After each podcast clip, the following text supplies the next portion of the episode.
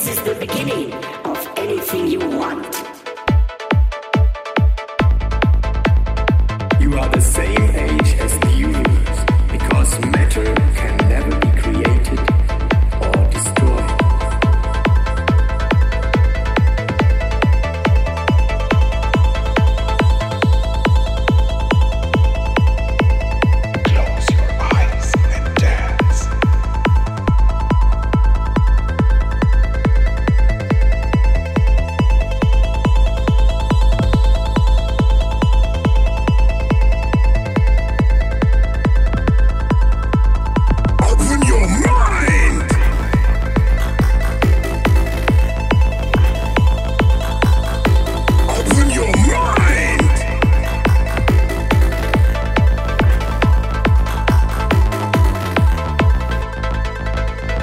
You are the same age as the universe, because matter can never be created